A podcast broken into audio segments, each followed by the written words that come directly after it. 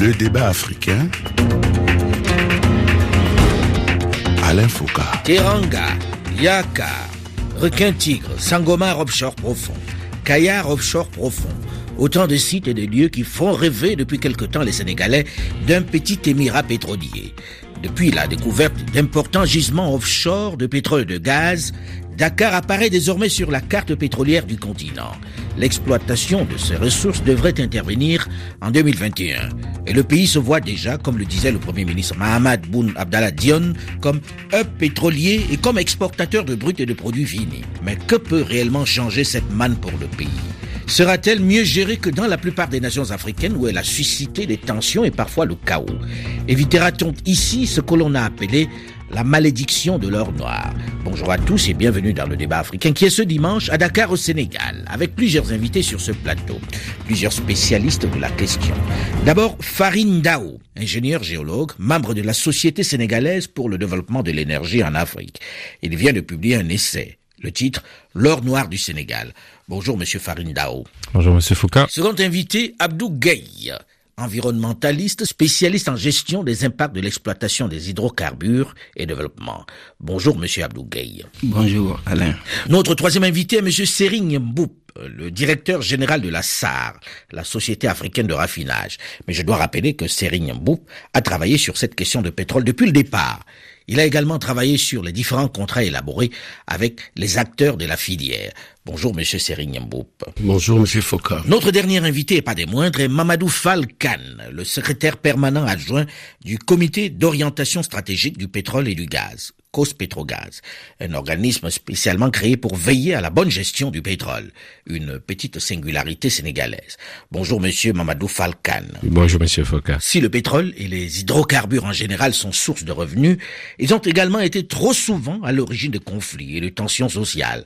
Peut-on craindre pour le Sénégal ce que l'on a appelé la malédiction de l'or noir? Comment s'assurer que ce qui fait la fierté des Sénégalais aujourd'hui et qui suscite tant d'espoir ne fera pas le malheur du pays en suscitant des tensions comme on l'a vu ailleurs? Monsieur Serine Bout, vous qui êtes l'un des acteurs de ce processus. Oui, je, je voudrais d'abord dire que je pense que euh, le pétrole sera une bénédiction au Sénégal, d'abord euh, de façon objective, euh, par la sociologie de ce pays, par sa culture, par sa démocratie ancrée, par ses règles de gouvernance, par sa presse libre, par sa société civile engagée et informée, mais aussi par le formidable essor de ses ressources humaines. Le Sénégal est connu d'abord, avant tout et pour tout, comme étant un pays dont la principale richesse repose sur les ressources humaines, mais aussi et enfin, et c'est pas euh, moins important, par la volonté politique affirmée. Le Sénégal a une chance. Mais là, vous parlez comme un politique. Là, vous non, parlez non, comme non, un politique. je- Là, c'est le meilleur du monde que, que vous, vous décrivez. Euh, vous- Non, si je- on vous entend, on a le sentiment que ceux qui étaient de l'autre côté n'avaient pas de ressources humaines, c'est-à-dire les pays comme l'Angola, comme le Gabon, comme le Congo, comme le Tchad, qui ont connu des problèmes en ayant le pétrole, qui connaissent ce qu'on appelle la malédiction du pétrole. Euh, Qu'est-ce qui fait qu'au Sénégal, on puisse être rassuré, qu'on puisse se dire ce qu'ils ont découvert ne va pas apporter de grosses tensions au Nigeria quand même. On se rend compte que depuis qu'on a découvert le pétrole euh, au Nigeria, notamment dans la région du delta du, Niger, c'est l'instabilité. Monsieur Mamadou Falkan, euh, qu'est-ce qui fait que ce soit singulier au Sénégal? Moi, je dirais que au Sénégal, on a la chance de découvrir le pétrole maintenant après avoir euh, bâti une économie dont les euh, principales euh, sources de création de richesse viennent des autres secteurs que euh, ceux des hydrocarbures. Nous avons ce que disait quand M.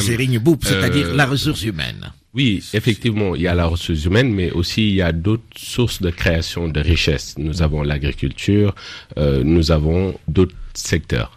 Maintenant, euh, le nouveau secteur naissant des hydrocarbures va constituer un nouveau moteur de création de richesse. Donc, euh, le Oui, gouvernement mais vous savez que ça suscite toujours des tensions. Le pétrole suscite des tensions, surtout pour ceux qui sont assis sur les, les réserves, qui disent bon voilà on a découvert le pétrole, notre région doit être mieux traitée, mieux soignée, on va pas nourrir le reste du Sénégal. Ceux qui n'ont pas le pétrole dans leur région doivent avoir moins de revenus que nous. Est-ce que cela ne susciterait pas une, on va dire, de grosses tensions au Sénégal, qui n'est pas euh, loin des tensions pour l'instant, avec notamment la question de la Casamance. Euh, J'entends bien votre point, mais il faut savoir que c'est des ressources qui sont gérées par l'État du Sénégal, c'est des ressources offshore, donc n'impactent pas le quotidien des Sénégalais. Ça aurait été des ressources onshore comme au Nigeria, euh, certaines populations pourraient s'en prévaloir. Mais là, on parle de ressources offshore. En plus de cela, le gouvernement est en train de travailler sur une loi portant gouvernance et gestion des recettes d'hydrocarbures. Donc cette loi déterminera la manière dont les futures recettes d'hydrocarbures seront, Seront utilisées. utilisées. Quelle partie ira dans le budget de l'État pour renforcer les capacités d'action de l'État? Quelle autre partie ira dans euh, L'investissement, l'accélération euh, des infrastructures de euh, développement, faire du rattrapage économique et quelle partie ira vers les générations futures? Donc aujourd'hui, la réflexion est en cours et le gouvernement entend présenter cette loi avant la fin du mois de juin. Donc on parle de production 2021-2022, mais d'ores et déjà, le gouvernement anticipez. anticipe sur la gestion de ces futures C'est vrai qu'on c'est vrai qu'on d'hydrocarbures. constate quand Et- même ce, ce, ce- Oui, oui. ce souci et- d'anticiper. et- oui. Et c'est dans ce souci d'anticipation que le chef de l'État a mis en place le comité d'orientation stratégique pour le pétrole et le gaz en décembre 2016, dans un souci de coordination et de suivi de la mise en œuvre des activités, mais aussi en recourant à des cabinets d'expertise qui nous accompagnent dans les négociations des différents On va parler des négociations des contrats parce que ça aussi c'est un autre point qui suscite pas mal de tensions, qui suscite pas mal de, de fantasmes aussi. Je- là, je m'adresse à Farid Dao qui lui est ingénieur géologue. Ce pétrole-là, il est important. Est-ce qu'il y en a tant que cela pour que aujourd'hui le Sénégal envisage d'être le hub pétrolier? Il est en effet important de voir de quoi on parle. Nous avons découvert du pétrole et du gaz, du gaz au nord notamment, à la frontière sénégalo-mauritanienne, avec des réserves, qui, des ressources découvertes pardon, qui sont estimées à environ 15 TCF au niveau de, TCF. de TCF, c'est-à-dire trillion cubic feet. C'est une unité un peu barbare unité, qui, oui, oui. qui veut dire. C'est pas pour nous quoi. Voilà, qui veut dire, qui veut dire ce que ça veut dire. En tout cas, c'est juste pour avoir un, un ordre de grandeur. Donc 15 TCF au niveau de Saint-Louis. Ensuite, au niveau de Yakar et de Teranga, qui sont au large de Kayar, toujours en offshore, du gaz également, 20 TCF, donc qui appartiennent exclusivement au Sénégal. On va, on va aller de façon méthodique. Vous avez dit 15 TCF. Je continue. Pour- je vous pour donne, je vous donne, je vais vous donner un élément de comparaison. Voilà. Le Mozambique, par exemple, a découvert d'immenses réserves de gaz il y a quelques années, Mhm. des réserves qui s'élèvent à environ 160 TCF, c'est-à-dire Donc on est loin là, on est loin. on est loin du en gros cinq fois moins important Mm. qu'un pays comme le Mozambique et je ne parle pas de pays comme le Qatar ou la Russie. Donc il faut savoir raison garder. Au Sénégal, nous ne deviendrons pas un émirat, ça c'est sûr. En Oui, tout mais cas là, on au niveau du gaz. pétrolier. Donc, Maintenant, au niveau du pétrole, au niveau du pétrole, Mhm. il y a eu des découvertes qui ont été faites au large de Sangomar, des découvertes des gisements SNE et FAN. Et le gisement SNE était l'une des plus grosses découvertes en 2014 dans le monde, mais découverte, pas l'un des plus gros gisements. Mhm. Donc, ce sont là-bas, les réserves sont à peu près à 563 millions de barils, ce qui équivaudrait à une production d'un peu plus de 100 000 barils par jour, et euh, ce qui placerait le Sénégal peut-être entre la 12e et la 15e place, 16e au niveau africain. Maintenant, en termes de recettes, cela va ramener peut-être quelques centaines de milliards, au mieux un millier de milliards, ce qui n'est pas négligeable, mais qui ne changera pas fondamentalement la structure de l'économie sénégalaise. c'est déjà pas mal. hein. Mais c'est déjà pas mal, euh, en termes de, de revenus. de revenus, c'est déjà pas mal. Et lorsqu'on parle de pétrole, on regarde les grands, les grands noms du pétrole, euh, Total, euh, BP et autres Exxon. Est-ce que cela ne représente pas une menace Est-ce que parce qu'on les regarde toujours en disant voilà ceux qui viennent tout ramasser et puis s'en vont avec notre pétrole pendant ce temps on porte juste le drapeau mais c'est eux qui tirent les marrons du feu. Là avant de revenir à, à monsieur Mamadou Khan, euh, j'ai envie de poser la question tout de suite à Abdou Gueye qui lui est environnementaliste et spécialiste en gestion des impacts de l'exploitation des hydrocarbures et développement. Et permettez-moi également de préciser un peu avant de revenir sur cette question. Je suis universitaire, doctorant à l'université Gaston Berger de Saint-Louis. Et là, je travaille euh, sur les enjeux et perspectives de la régulation de l'exploitation dans le secteur de l'environnement marin. Euh, ce qui est important par rapport à votre question, par rapport euh, à ce qui viennent faire l'exploitation, pour moi, il n'y a pas il n'y a pas des inquiétudes énormes à, à poser parce que sans ces compagnies, on ne doit pas passer à l'exploitation. Hmm. Ils ont cette compétence. Oui, mais euh, ces, ces, ces compagnies ont souvent euh, euh, une réputation sulfureuse. Hein. On sait les dégâts causés un peu partout où ils exploitent. Je sais que si vous avez été dans le delta du Niger, vous comprendrez de quoi on parle. Exactement. Là-bas, la pollution est extraordinaire et du fait du pétrole. Ça, ça ne fait pas de, de, de doute. Et c'est là où je voudrais même venir, parce que quand on parle de découverte pétrolière et gazière, particulièrement en mer qui est offshore, l'enjeu est de Il y a d'abord cette question liée à la protection de l'environnement. Et si nous revenons sur ce point, j'aimerais même savoir actuellement par rapport aux découvertes, parce que quand je reviens un peu sur la géographie euh, des, des, opérations de forage, là où on a le pétrole et le gaz situés sur le rebord du plateau continental, quelle est la situation même du Sénégal en termes de connaissances scientifiques du milieu? Mm -hmm. Déjà, ça, c'est une question à poser. L'autre élément, il y a également une ressource macroéconomique qui est la pêche. Le Sénégal, si on parle de pêche, c'est également quelque chose qui est très considérable. Donc le défi majeur est de voir qu'est-ce qu'il faut faire pour concilier. Parce que quoi qu'on puisse dire dans l'industrie pétrolière, les risques ne sont pas du tout rarissimes. Mm -hmm. On l'a assisté en 2010 dans le golfe du Mexique au niveau du puits de Macombo. Il y avait une éruption de puits, automatiquement ça a chamboulé tout. Il n'y a, a, pas été... que là-bas. Il n'y a pas que là-bas, je veux dire, on connaît pas mal d'endroits qui, même en Europe, hein, qui ont connu des, des, des, grosses difficultés, qui ont connu la pollution du fait de ce grandes compagnies. Ce qui fait que quand on les regarde, on les regarde avec une certaine suspicion. Alors, on va prendre les choses dans l'ordre. On va commencer par ce qui suscite généralement des tensions, les contrats.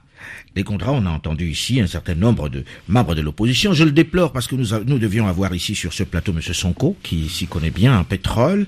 Pas mal de gens qui dénoncent les contrats, qui disent, ça y est, le pétrole va encore aller chez les autres. On a découvert ça chez nous. Et c'est les autres qui vont tirer les marrons du feu, comme je le disais tantôt. Là, je reviens vers M. Serine. Vous avez participé à ce travail sur les contrats. Aujourd'hui, est-ce que le Sénégal a veillé à ce que ce pétrole découvert sur son sol n'appartienne pas aux grandes firmes internationales, mais que les Sénégalais soient les premiers bénéficiaires de cette richesse-là?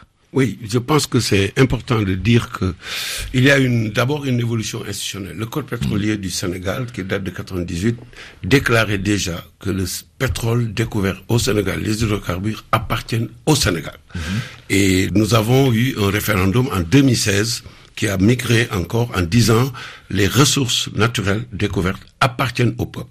C'est-à-dire que le Sénégal mais, ne mais, signe dans tous les pays, important, hein, oui, dans non, tous les pays. non, non, c'est pas pareil partout. Aux États-Unis, ailleurs, c'est pas pareil. Mais nous signons que des contrats de partage de production et dans les contrats de partage de production, le principe, c'est que les découvertes appartiennent au pays et au peuple ici et vous êtes remboursé sur les investissements selon des critères définis. Mais pour répondre de façon ramassée, il n'y a pas un seul contrat signé au Sénégal où l'État, à la fin, entre l'État, Petrosen, son partenaire, n'est pas entre 65 et 74-85% des revenus cumulés du contrat. Ah, c'est-à-dire l'État a veillé à Oui, cela. oui, avait à Parce qu'on a vu des pays où euh, l'État avait 10%. hein. Les 10% au Sénégal aussi, vous savez, la Société nationale, qui est un des membres de l'État, 10%, qui peuvent être portés à 20%. C'est le cas du gaz dont on parle, et 18%. Je dois dire d'ailleurs que la Mauritanie, où on fait pas autant de bruit, a, à 7% sur, euh, donc sur les contrats, alors que nous, on est euh, dans les 18%, ok? Pour ce qui co- le gaz. Mais il faut compter euh, à partir de cela les parts de Petrosen, qui sont une qui est une société nationale à 100% État. Vous avez aussi les impôts que toutes les, les compagnies payent, parce que chacun paye l'impôt sur les sociétés, qui est 25% dans les contrats, 30% aujourd'hui.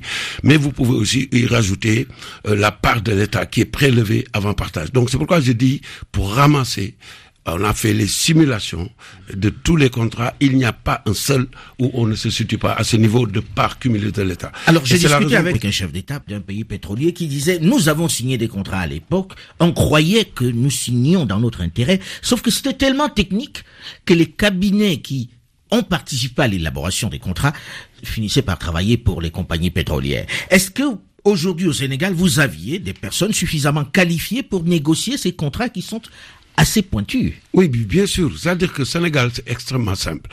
Nous avons fait appel à ces cabinets pour élaborer un code pétrolier qui a un contrat type. On ne peut pas modifier le contrat, ces termes généraux d'un contrat à un autre. En fait, on ne négocie que les termes techniques et les termes financiers. Et donc, c'est c'est un document préfabriqué qui est préfet. Mais qui- par qui- qui? Par, par, par d'abord euh, la compagnie Petrosen, assister des meilleurs experts mondiaux euh, et élaborer et adosser à une loi. Donc c'est un modèle type de contrat où on ne va pas à chaque fois rediscuter les termes, etc.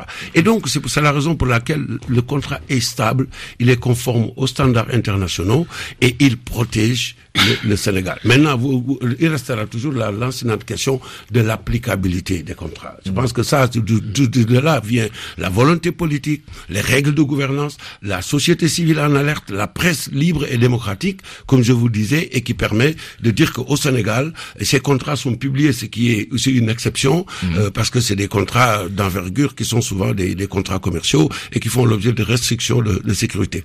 Ils sont publics et tout le monde pourra suivre. Et je pense que ça, c'est aussi une des garanties pour que la gouvernance et l'exploitation, adossées à cette loi dont il parle, qui définit de façon claire où vont les recettes, vont nous permettre. On, va parler, de, on va parler des recettes dans, un instant, mais moi j'ai envie que nous finissions puisque le temps tourne vite avec ces contrats-là. Là, avant de revenir à Monsieur euh, Falcan, j'ai envie de voir avec euh, Monsieur Farindao. Euh, vous les avez contrôlés, vous les avez lus, comparé avec les autres contrats des autres régions Alors, ce qu'il est important de dire, c'est que en théorie, en théorie, comme l'a dit Monsieur Mboup, il est vrai que l'État du Sénégal a adopté en 1998, donc le code pétrolier qui est encore actif, a mhm. adopté un code pétrolier qui permet à l'État, en théorie, d'être majoritaire dans la rente pétrolière. Mhm. Pourquoi je dis rente pétrolière? La rente pétrolière représente l'argent que l'on tire du pétrole après avoir déduit ce qu'il a été nécessaire pour le produire. Tout à fait. Donc, dans les contrats qui sont signés, avec les compagnies, l'État prévoit que ces compagnies se remboursent d'abord les investissements que ces compagnies ont fait, mhm. puis ensuite que qu'il y ait partage du reste de la rente. Mhm. Dans cette rente-là, l'État reste majoritaire. Ça, c'est fixé dans les contrats. Et donc, je l'ai dit à tout le monde et une boutade que je dis souvent, si vraiment les contrats étaient inquiétants, ils ne seraient pas publiés. Mhm. Ça, c'est pour moi un avis que j'ai. L'autre, l'autre question, et je pense que c'est là où il doit y avoir inquiétude, peut-être, et c'est là où il faut pousser euh, nos amis de l'État, notamment euh, le COS Pétrogaz, Petrosen euh, et toutes les parties prenantes, c'est qu'il faut être extrêmement vigilant, surveiller comment les compagnies comptabilisent les coûts et se remboursent les coûts, les investissements. C'est réellement là où se trouve le problème, si problème il y a. Ce n'est pas tellement dans les contrats. Dans les contrats, elles vont pas, elles vont payer les impôts, elles vont respecter leurs obligations. Mm. Mais dans les coûts, si l'État n'est pas capable de challenger d'un point de vue technique ce que les compagnies lui proposent, et ça, Monsieur Falcan répondra là-dessus avec le COS Petrogaz. Mm-hmm. Et s'il n'y a pas assez de d'experts comptables spécifiques euh, pour la comptabilisation des coûts récupérables des compagnies. Là, nous pourrions nous retrouver avec des investissements que les compagnies les compagnies déclareraient comme étant égales à 5 milliards de dollars. Alors Or, elles seraient de 2 milliards ou 3 milliards. Donc, on se partagerait moins que ce qu'on devrait se partager. C'est réellement là où est l'inquiétude. Justement, vous mettez le doigt, vous mettez le doigt sur une question. Je reviens sur le même chef d'État euh, euh, qui parlait de son pétrole, qui disait pendant longtemps on ne savait pas ce qui était produit pendant longtemps, c'est nous l'apprenions par eux qu'ils ont produit ces choses-là, jusqu'à ce qu'un président algérien dise mettez quelqu'un là pour vérifier ce qui sort, le nombre de barils qui sort de là.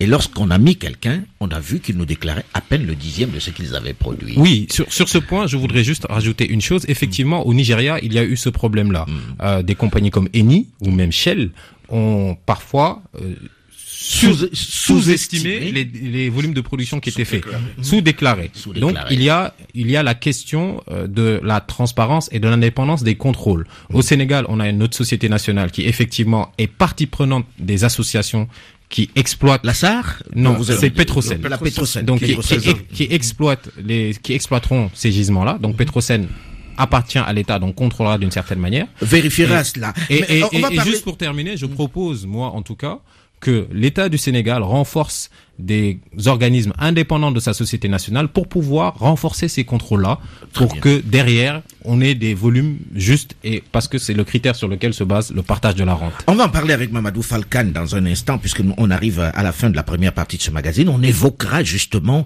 le contrôle que vous allez mettre et l'applicabilité de tous ces contrats que vous avez signés. On évoquera la question des recettes, la gestion des recettes, et aussi la question de la formation du, euh, des Sénégalais pour pouvoir s'approprier ce pétrole-là. Et naturellement, à la fin, nous parlerons d'environnement. On se retrouve juste après une nouvelle édition du journal sur Radio France Internationale pour la suite du débat africain consacré aujourd'hui au pétrole sénégalais.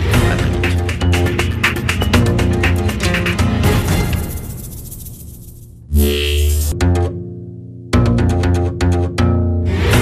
Le débat africain. Tout le monde rêve d'en avoir. Il est source de revenus importants malgré sa dépréciation sur le marché mondial ces dernières années. Mais il est également à l'origine de déstabilisation et de guerres civiles. Le Sénégal, qui depuis quelque temps apparaît sur la carte pétrolière du continent, depuis les récentes découvertes de gisements de pétrole et de gaz, saura-t-il se prémunir de ce que les spécialistes ont appelé la malédiction de l'or noir? Bonjour et bienvenue à tous ceux qui nous rejoignent seulement maintenant dans la seconde partie du débat africain qui est ce dimanche à Dakar au Sénégal, le pays de la Teranga, avec plusieurs invités sur ce plateau. D'abord Farid Dao, ingénieur géologue, membre de la Société sénégalaise pour le développement de l'énergie en Afrique. Il vient de publier un essai, L'or noir du Sénégal, c'est le titre. Second invité, Abdou Gueye, environnementaliste, spécialiste en gestion des impacts de l'exploitation des hydrocarbures et du développement. Notre troisième invité est M. Serigne Boup, le directeur général de la SAR, la Société africaine de raffinage. Mais je dois rappeler que Serigne Boup a travaillé sur cette question de pétrole depuis le départ. Notre dernier invité, et pas des moindres, est Mamadou Falkan, le secrétaire permanent adjoint du comité d'orientation stratégique du pétrole et du gaz, COSPETROGAZ. Voilà pour notre plateau. Alors, dans la première partie, nous avons évoqué quelques aspects des contrats pétroliers qui sont très très complexes. Nous avons terminé en posant la question de savoir comment on contrôle les quantités sorties du sous-sol par les grandes compagnies qui exploitent ces richesses. Est-ce qu'il n'y a pas de risque de voir le Sénégal être victime des mêmes pratiques que certains pays africains à qui on ne déclarait finalement que 10% de ce qui est extrait de leur sous-sol Mamadou Falkan. Oui, Monsieur Foucault, euh, je ne pense pas que cela puisse être possible au Sénégal euh, parce que le gouvernement, euh, via sa compagnie nationale, notamment Petrosen, prend les dispositions pour renforcer les capacités de contrôle et de la comptabilisation effective des ressources. Effectivement, dans d'autres pays, ils confient la commercialisation de ces ressources à la compagnie pétrolière, mais nous, au Sénégal, sur les FPSO ou sur les plateformes, il y a toujours des agents de la compagnie nationale qui Cela sont veut là, dire que vous nous assurez qu'il ne peut pas y avoir une goutte qui parte sans que vous C'est soyez au, impossible. au courant. C'est impossible parce C'est que impossible. parce que au niveau de l'organisation, au sein de l'association, il y a toujours un agent de Petrosen au niveau du contrôle des opérations et, Et du du ministère. Donc cela est impossible. Mais vous êtes équipé pour que ce ne soit donc pas les compagnies qui vous disent ce qu'elles ont tiré de votre sous-sol, mais que vous-même vous ayez été là présent. on accès à temps réel. Donc le Sénégal saura exactement les ressources tirées à temps réel. Lui, il manifestait une certaine inquiétude là-dessus, euh, Monsieur Faridao. Oui, euh, enfin, parce que c'est quelque chose de nouveau pour l'industrie offshore. Mais aujourd'hui, il y a tout un programme de recrutement d'experts au niveau de la compagnie nationale et de renforcement de capacité. Donc, euh, euh, on parle de production 2021-2022. On a des Sénégalais qui travaillent sur ces choses-là ailleurs et aujourd'hui, il y a une campagne de les faire revenir. Ah d'accord, c'est-à-dire vous faites revenir la ressource humaine qui travaille Absolument. déjà dans ces compagnies-là. Faut D'ailleurs, dire que vous avez quand même quelqu'un qui est important dans ce pays, qui est à la tête Exactement. de Total. Donc il sait de quoi il parle. J'espère qu'il qu'il veille sur les intérêts de son pays, en tout cas, connaissant le personnage. Alors, l'autre aspect que je voulais que nous évoquions, c'est la gestion des recettes. La gestion des recettes qui est souvent source de toutes les difficultés, de toutes les tensions. Est-ce qu'il existe ici un code de l'énergie qui permette ben, de gérer le pétrole de façon très très carrée? Oui, alors sur ça, euh, c'est fort de cette situation que le gouvernement, notamment le chef de l'État, a décidé de la mise en place d'une loi qui va porter sur la gestion et la gouvernance des futures recettes pétrolières. C'est-à-dire, ce que l'État du Sénégal va gagner de cette ronde pétrolière sera comptabilisé euh, Dans le budget sa de l'État. totalité, dans le budget de l'État, dans sa totalité, je le dis bien, dans le Dans budget de l'État et ensuite, et ensuite, on définira une clé de répartition Mhm. sur quelle part ira au budget, quelle part ira À au financement de l'accélération des infrastructures de développement et quelle part ira pour les générations futures. L'enjeu ici, c'est d'éviter ce qui s'est passé dans d'autres pays où vous créez un effet inflationniste dans l'économie nationale et où vous déstabilisez vos équilibres macroéconomiques. Donc il y a un souci de gestion responsable et durable de ces ressources et il y a surtout un souci d'utiliser cette manne pour booster les autres secteurs de l'économie. Donc c'est cela une bonne gestion. Hmm, c'est cela une bonne gestion, mais bon, vous allez peut-être nous étonner puisque la plupart du temps, la question de l'argent du pétrole suscite toujours des tensions. Euh, Monsieur Serim vous avez travaillé beaucoup dessus. Ces recettes-là, est-ce que vous avez le sentiment que ça rentrera de façon totalement transparente dans les recettes de l'État? Moi, je le pense sincèrement, d'abord parce qu'il y a la loi qui est, qui est claire, qui va être élaborée en partenariat avec... Je vous pose la question parce que vous êtes quand même le DG de, oui, oui, de, de, oui.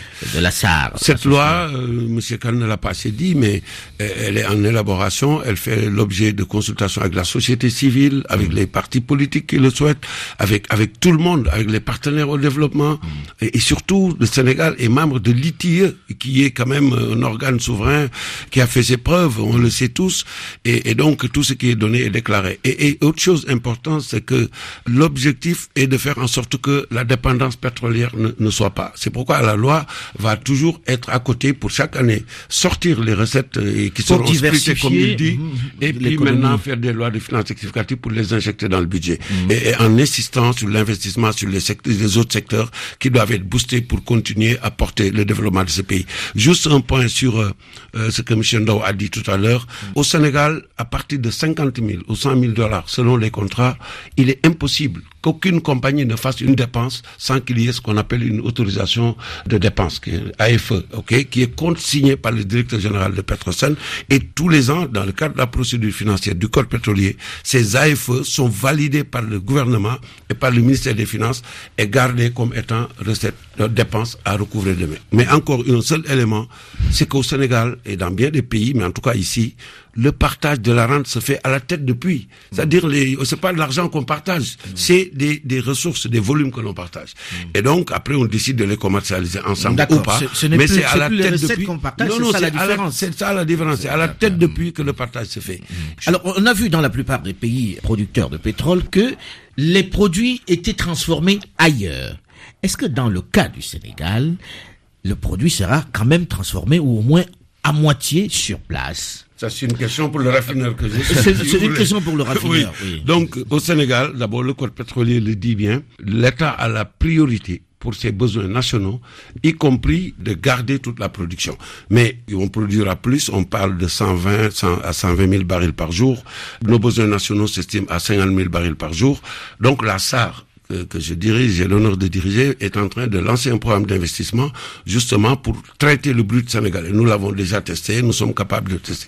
Donc, dès que la production sera là, les besoins du Sénégal, en tout cas conformément aux capacités de la SAR, seront totalement traités par la SAR et réinjectés dans le Cela veut dire que si on comprend bien, vous n'achèterez plus de brut, de brut. Nous traiterons du brut Sénégal dès qu'il sera là. Mhm. D'accord. Et à partir de À partir de 2021, quand la production sera là, parce que nous, nous sommes déjà donc dans le dans, dans le pipe pour lancer les investissements qu'il faut pour ça. Alors, lorsqu'on parle de cela, ça a toujours l'air d'être très très compliqué, très compliqué. Et ceux qui entendent pétrole se disent ils vont encore faire des dégâts. Très souvent parce que les gens ne sont pas euh, formés euh, sur la question. La question de la formation pour le durable, vous suivez cela de près, monsieur?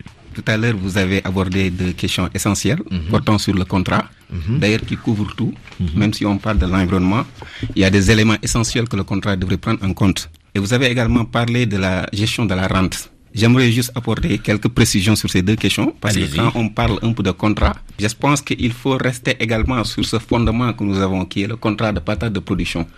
Et il y a des études qui ont été menées il y a des scientifiques qui ont été également donné leur idée par rapport à ce, à ce type de contrat. Mhm. Souvent, nous, en tant que pays qui n'ont pas assez de compétences pour faire l'exploitation, ou bien pas de compétences, ou bien de capacité financière pour entamer cette exploitation pétrolière, on a besoin peut-être de signer un contrat par rapport à ceux qui ont eu cette compétence. Donc mhm. nous, nous avons cette ressource. Donc à la limite, qu'est-ce qu'on cherche? C'est l'équilibre d'intérêt. Mais par rapport à ces contrats, et si nous révisons un peu ces chiffres, je pourrais dire qu'on pourrait mieux faire. Parce que sur l'analyse même des contrats, je trouve que l'État et la compagnie, leur négociation se limitait uniquement sur les ressources qui est le pétrole ou le gaz. Et souvent, j'ai dit l'État qui a une ressource autre que le pétrole et le gaz sur ce même milieu, parce que c'est clair, si on doit faire l'exploitation pétrolière, il y aura un impact, un manque à gagner sur le secteur de la pêche. Et dans les négociations, on devrait prendre en compte ces éléments.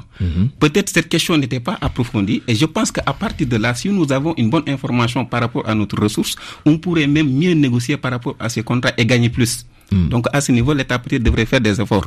Et quand je reviens également sur la gestion de la rente, vous savez que le pétrole, le seul problème, c'est la gestion. Et cette gestion ne devrait pas se limiter uniquement sur la rente, mais on devrait également faire une gestion des ressources naturelles. Parce que nous tous, nous savons que c'est des ressources épuisables qui peuvent être exploitées sur une durée très limitée. Et là, je prends l'exemple de Cosmos Energy, qui va faire une exploitation au niveau de Gumbel 1. Même si on a 15 TSF qui est de 450 milliards de mètres cubes, l'exploitation est évaluée sur une durée de 30 ans. Peut-être qu'ailleurs également, on a cette même, cette même, ce même Mais qu'est-ce que vous proposez? C'est-à-dire que on pense déjà à ce qui va se passer après les 30 ans? Ce qui va se faire, c'est d'abord avoir une bonne connaissance du milieu, maîtriser vos ressources et pouvoir mieux négocier.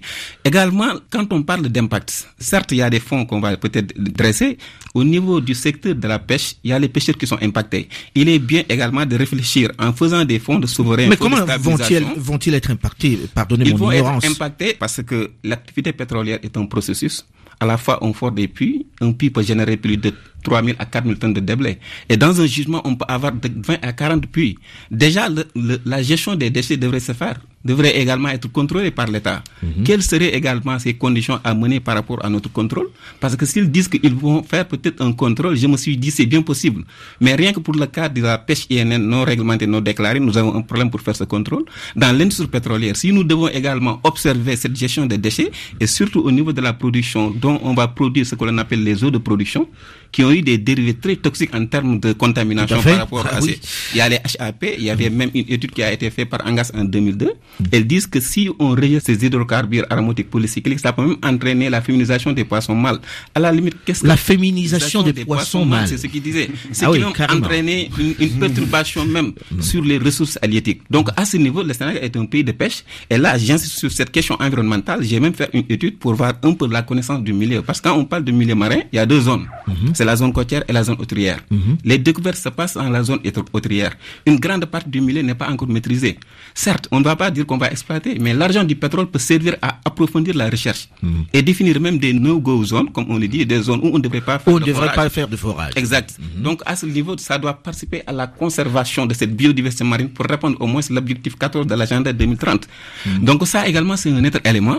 La pêche qui est actuellement très menacée, qu'est-ce que l'État doit faire pour au moins Alors éviter là, les là justement, l'État est en face de nous, représenté Exact. par Mamadou Falkan. Ce qu'il pose comme souci est réel. La question environnementale, l'appréhension n'est pas que la sienne. Hein. J'ai Oui, oui, lu pas mal de documents où les gens se Oui. disent bon, on va tout polluer. Oui, oui, effectivement. Il faut savoir que quand même, euh, on a le ministère de l'Environnement qui est représenté au niveau du comité d'orientation stratégique. Bon, c'est euh, un ministère de l'environnement. Généralement, Non, dans les pays mais- qui produisent le pétrole, c'est la dernière roue de. Hein Euh, Non, non, mais euh, aujourd'hui, il y a vraiment une volonté de protection et de préservation de l'écosystème marin au sein de l'État. Et toutes les structures de l'État qui interviennent en mer sont représentées dans un comité qui réfléchit sur ces questions. Ce que le monsieur vient de dire est très pertinent et nous en sommes conscients.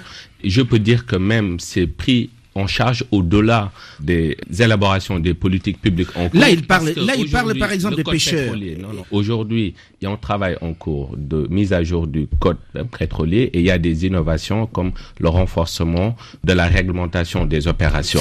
J'ai participé ça, à plusieurs réunions où Petrosen et toutes les structures discutent de ces sujets-là. C'est-à-dire même jusqu'au niveau des types de produits qui sont utilisés par les compagnies pétrolières et les niveaux de rejet. Aujourd'hui, la question est prise en compte et cette problématique-là sera adressée le moment venu. Le code pétrolier est en cours de révision et il y a tout un nouveau chapitre qui porte sur cela.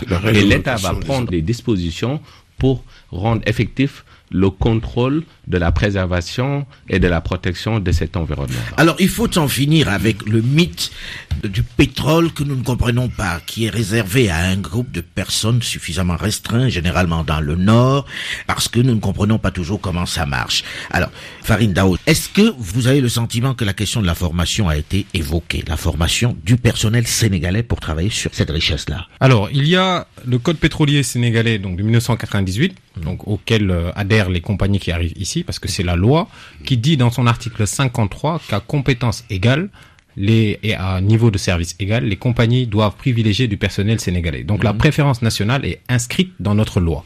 Maintenant, entre le fait qu'elle soit inscrite et le fait qu'elle soit effective, il faut qu'on ait les ressources humaines. Euh, la société nationale Petrosen, à ma connaissance, est en train de financer des gens, des Sénégalais, à l'étranger pour des, spéci- des spécialisations. Et l'État du Sénégal, mais ça, je pense que je vais laisser la parole à Monsieur euh, Falcan qui coordonne ça au niveau du COS Pétrogaz, a mis sur pied un institut national du pétrole et du gaz en coopération avec l'Institut français du pétrole, qui est, quoi qu'on dise, une référence sur le sujet, où il y a les compagnies également ont investi de l'argent, plusieurs millions de dollars, pour préparer cet institut-là, qui sera un institut de spécialisation. Maintenant, il y a également autre chose. Il y a des formations qui sont faites par le privé au niveau national, qui viendront en complément de cette formation-là spécialisante qui sera faite au niveau de l'Institut national du pétrole et du gaz. Je pense que c'est une chose positive. Maintenant, moi, je voudrais juste attirer euh, l'attention euh, des, des, des représentants de l'État qui sont ici sur la question qui a été évoquée tout à l'heure par Monsieur Gay sur la question environnementale. La pêche, c'est 600 à 700 000 Sénégalais qui travaillent directement ou indirectement dedans. Donc, la question du renforcement de la réglementation, peut-être même une réglementation, peut-être même spécifique, comme il est prévu de faire une réglementation spécifique sur le contenu local et sur la participation des privés nationaux sénégalais.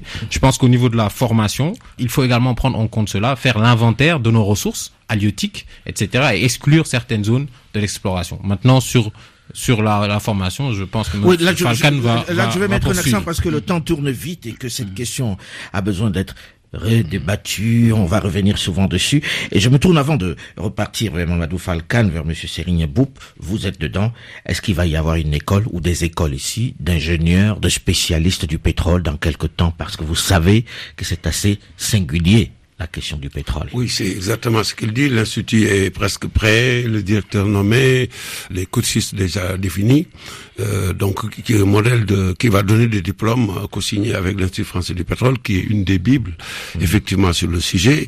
Et donc, c'est une question prise très Ouais, au sérieux. Mais avant cela, je, je voudrais dire que, Ouais, je, je, je, voudrais dire que déjà dans le code pétrolier, dans les contrats, les compagnies pétrolières ont des budgets obligatoires chaque année de plusieurs centaines de milliers de dollars pour les, les, les, les étudiants. Et c'est pour la raison pour laquelle les, les personnes de Petrosen, mais aussi du ministère des Finances, du ministère de l'Énergie, sont envoyées régulièrement dans les meilleures écoles Oui, du mais monde. maintenant, maintenant, il va peut-être falloir les former Oui. sur place. Voilà, non maintenant Oui, c'est ce qui est fait. Je veux dire voilà. déjà avant en amont, euh, moi et d'autres, nous avons bénéficié de ces de ces budgets justement pour nous former. Aujourd'hui, ils seront formés sur place, Sur place. au Sénégal. Et sur la réglementation, sans vraiment réinsister dessus, il y a une réglementation des opérations pétrolières qui est conforme aux standards les meilleurs sur le monde. Et la question donc de la pêche et les autres questions environnementales sont spécifiquement, comme il l'a dit, par rapport au contenu local Fandao. défini et, et clairement euh, mentionné. On termine par ça, justement. Aujourd'hui, si un jeune Sénégalais qui a appris qu'il y a du pétrole dans son pays a envie de se lancer dans ce domaine-là, il doit attendre combien de temps? Est-ce qu'il a le moyen de s'inscrire tout de suite? Y a-t-il Oui. un endroit où il va? Oui, oui, effectivement. Il faut savoir que la décision du chef de l'État de mettre en place l'Institut national euh, du pétrole et du gaz a été la plus grande euh, annonce euh, quand il a installé le COS-Pétrogaz. C'est même le cœur de la volonté de l'État de faire en sorte que le Sénégal puisse s'approprier ses propres ressources, euh, notamment avoir des ressources humaines qualifiées pour prendre en charge la gestion de ces ressources naturelles-là. Et aujourd'hui, l'Institut va démarrer en septembre et l'Institut va euh, former des ingénieurs spécialisés sur les problématiques du pétrole et du gaz. Et l'Institut a été, a été créé aussi en coopération avec les compagnies pétrolières qui ont, avec nous, fait ce qu'on appelle un need assessment, c'est-à-dire ils ont évalué tous leurs besoins. L'État leur a Donc, ça- obligé. donc les euh, formations d'évaluer s'adapteront- leurs besoins. s'adapteront aux- besoins. exactement. Et la formation est subventionnée par les compagnies pétrolières et par l'État du Sénégal. Malheureusement, nous arrivons au terme de cette émission consacrée au pétrole sénégalais. On reviendra là-dessus, c'est sûr, bientôt. Merci à vous, monsieur, d'avoir accepté de venir débattre ici. Le débat africain s'est terminé pour aujourd'hui. Delphine Michaud, Olivier Raoul et Alain Foucault. Nous vous donnons quant à nous rendez-vous la semaine prochaine, même heure, même fréquence pour un autre débat. Dans un instant, une nouvelle édition du journal sur Radio Internationale. À très vite.